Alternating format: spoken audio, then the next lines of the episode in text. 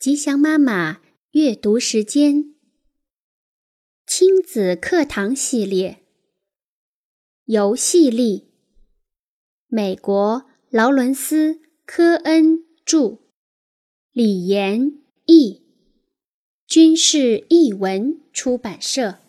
第三章：建立连结，蓄满我的杯子，依附理论和重建连结的。动力。儿童心理学家总在谈论依附理论，但是父母们对这个概念仍是一头雾水。我想通过一个比喻来解释：孩子不断需要关爱和照顾，就好像有一个杯子不断需要蓄水。当孩子饿了、累了、寂寞了。伤心了，那么他就需要有人照顾、抚慰，就好像他那个水杯空了，需要加水一样。孩子的父母或者其他照料者，就是那个大蓄水池。每次孩子探险，都从蓄水池出发，探险结束后又回到蓄水池歇息。大人除了食物和抚摸外，安慰难过的心情、一起玩耍以及交谈，都能起到蓄水的作用。例如镜子游戏，大人学小婴儿的样子做表情、微笑，甚至咿咿呀呀，虽然简单，但却能加满孩子的杯子。随着孩子越来越大，他们的探险活动也会离我们越来越远。但对于那些杯子保持蓄满状态的孩子，他们总能具有足够安全的依附感。与此相对照，那些没有获得安全依附感的孩子，或是焦虑、粘人，或是退缩并自我封闭。不论在哪里，他们可能都找不到安全感，即使自己最亲近的人在他身旁也是如此。他们没信心去尝试新经验，即使去了，也可能只是鲁莽行事。他们身上不具备真正的冒险精神，他们的杯子快要空了，甚至已经空了。在自己独处的时候，具有安全依附感的孩子可以安慰自己，可以解决自己的情绪问题，能够集中注意力，与同伴形成良好的连结，对自己和世界有积极的看法。有些父母去幼儿园接孩子时，经常被孩子的嚎啕大哭弄得困惑不已。老师们明明说他一天都很乖啊，老师们也不知道孩子为什么哭。其实这正表明孩子有不错的安全依附感。当孩子和陌生人或者老师在一起时，有安全依附感的孩子可以把所有不好的感受都暂时储存起来。等到和主要依附对象见面时，再表达出来。谢天谢地，你终于来接我了。杯子被爱心、关注和安全蓄满的那些孩子，确实是幸运儿。小小的不安可能会让杯子洒出一些水，难熬的一整天也可能把杯子几乎倒空。但他们的照顾者随时都会把杯子蓄满。等孩子长大后，只需要想想照顾自己的大人，就能把杯子蓄满。事实上，有安全依附感的孩子可以从朋友那里、从生活兴趣中、从掌握新知识的过程中，自己蓄满他们的杯子。当然。没有谁的童年会是尽善尽美的，每个人的安全依附感都会遭遇挑战和危机。我们都有满足不了的愿望，都有过沮丧的时刻，有时甚至会是很长一段时间。我们有时不禁怀疑，下一次续杯会来自何方？我们的杯子还是空着，空的时间太长了，长的我们已经不能相信还有能加满的时刻。观察孩子如何对待他们的杯子，尤其是将空的杯子，让我获益匪浅。孩子在情绪激动的时候，左突右奔，我知道他们是急着要续杯。然而，他们这样做反而会将仅剩的一点点也洒掉了。有些孩子则要求杯子一定要满满的，一些鸡毛蒜皮的事情也要跑到大人那儿去，比如不停地抱怨玩伴们这样那样。如果他们觉得杯子洒出一点点就会惊慌失措，有时也会出现这种情况，就是孩子清楚的知道自己需要续杯，但无法得到。这时，为了避免一滴不慎，他们就干脆把杯子盖上。可如此一来，别人也很难往杯子里加进东西。等待续杯的过程中，由于渐渐失去信心，他们也许会拒绝拥抱，拒绝上床睡觉，拒绝坐下用餐。还有一种孩子，他们是不会安静地接受续杯的，杯子将空的感觉让他们坐立不安，但是他们的急躁只会减少续杯的可能性。大人常会被激怒的是，孩子或是用武力，或是耍小聪明来偷窃别人杯子里的东西。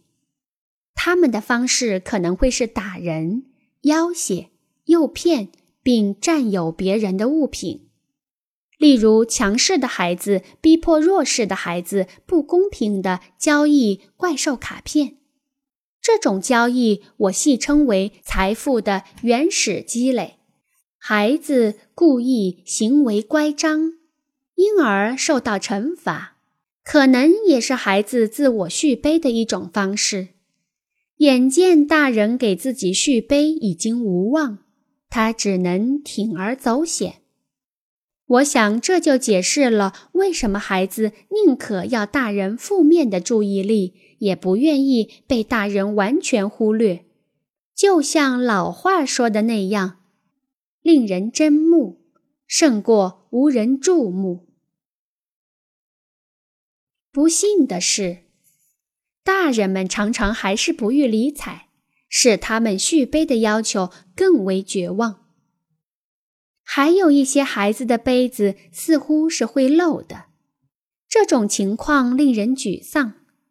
特别是对同时要照顾二三十个孩子的老师而言，你越是拥抱他，他们越是黏你；你给的越多，他们要的越多。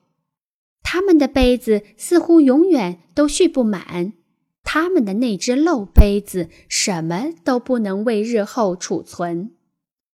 有些孩子会用拳头去回报想要拥抱他们的人。漏杯子的比喻也适用于他们。这些孩子就像把救生员一脚踢开的溺水者，杯子已经空了太久，以至于他们不能准确判断谁是来帮忙的。与之相反的是，那些具有安全依附感的孩子知道怎么能把杯子填满。有时，他们只是简单的问。我可以吃苹果吗？或者你可以抱抱我吗？这些孩子也乐于把自己杯子里的东西分给别人，不会为了一滴水而大哭大闹。他们会照顾年纪小的孩子，也会给朋友提供帮助。对于婴儿及其照料者，杯子里最早的水，也就是依附感。来自相互的深情凝视，来自膝盖上的游戏，来自轻摇着摇篮或者拥抱着入睡。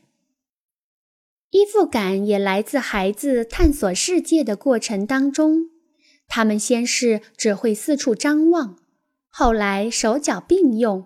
然后就是单独用脚，再接下去就用上自行车、汽车了。大部分的这类探索活动都以游戏的形式展开。在游戏过程中，孩子会因为膝盖擦破、跟同伴口角而回到父母、老师的身边。但是杯子蓄满后，他们又会精力充沛。满腔热情地回到游戏中，但是如果照料者没有及时续杯，甚至连自己那个蓄水池也空了，或者吝啬诚信，不愿多给，就难以满足孩子的依附感诉求。孩子甚至会把这些不安、害怕的情绪埋入内心深处。而一到游戏场上，就大打出手，变成混世魔王。日常生活里的不安和挫折、疾病、事故和创伤，都会将孩子的杯子倒空。对孩子打骂、严加处罚或者不予理睬，只会使他们的杯子空得更快。孩子本指望我们来加满杯子。现在杯子反而被我们打翻在地，那么孩子会作何感想呢？这只会带给他深深的刺痛，感觉被亲人背叛。如果大人用冷漠或者虐待将孩子的杯子打破，那么情况就更加糟糕。杯子的裂口如果太大，就很难再往里加水了。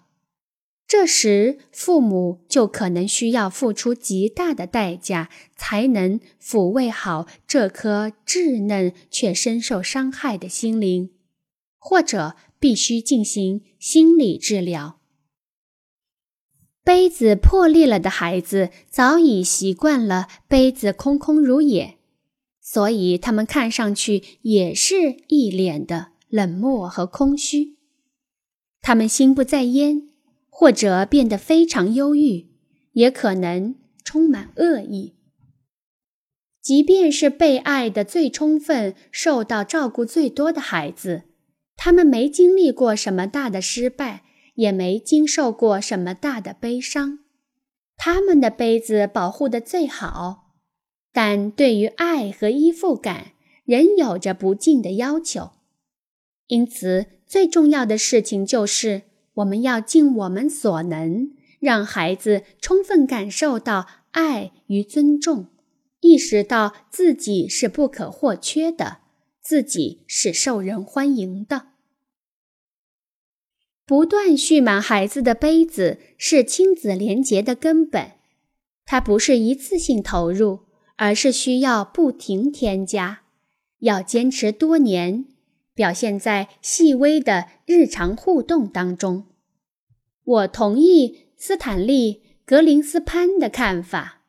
他认为，安全的依附感不是待在一起就能产生的，而是要从与他人的互动中得到精神满足。因此，真正的续杯只会发生在人与人之间，而电视和电脑。永远都不可能满足孩子的这个需求，不管他们的互动技术进步到何种程度。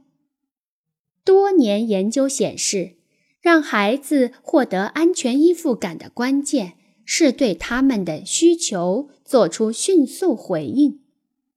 电子屏幕能提供不少有用的东西，娱乐、信息、游戏，似乎。都能减轻压力，但是他们做不了鬼脸，不能拥抱，更不能提供人类在内心深处所最需要的安全感。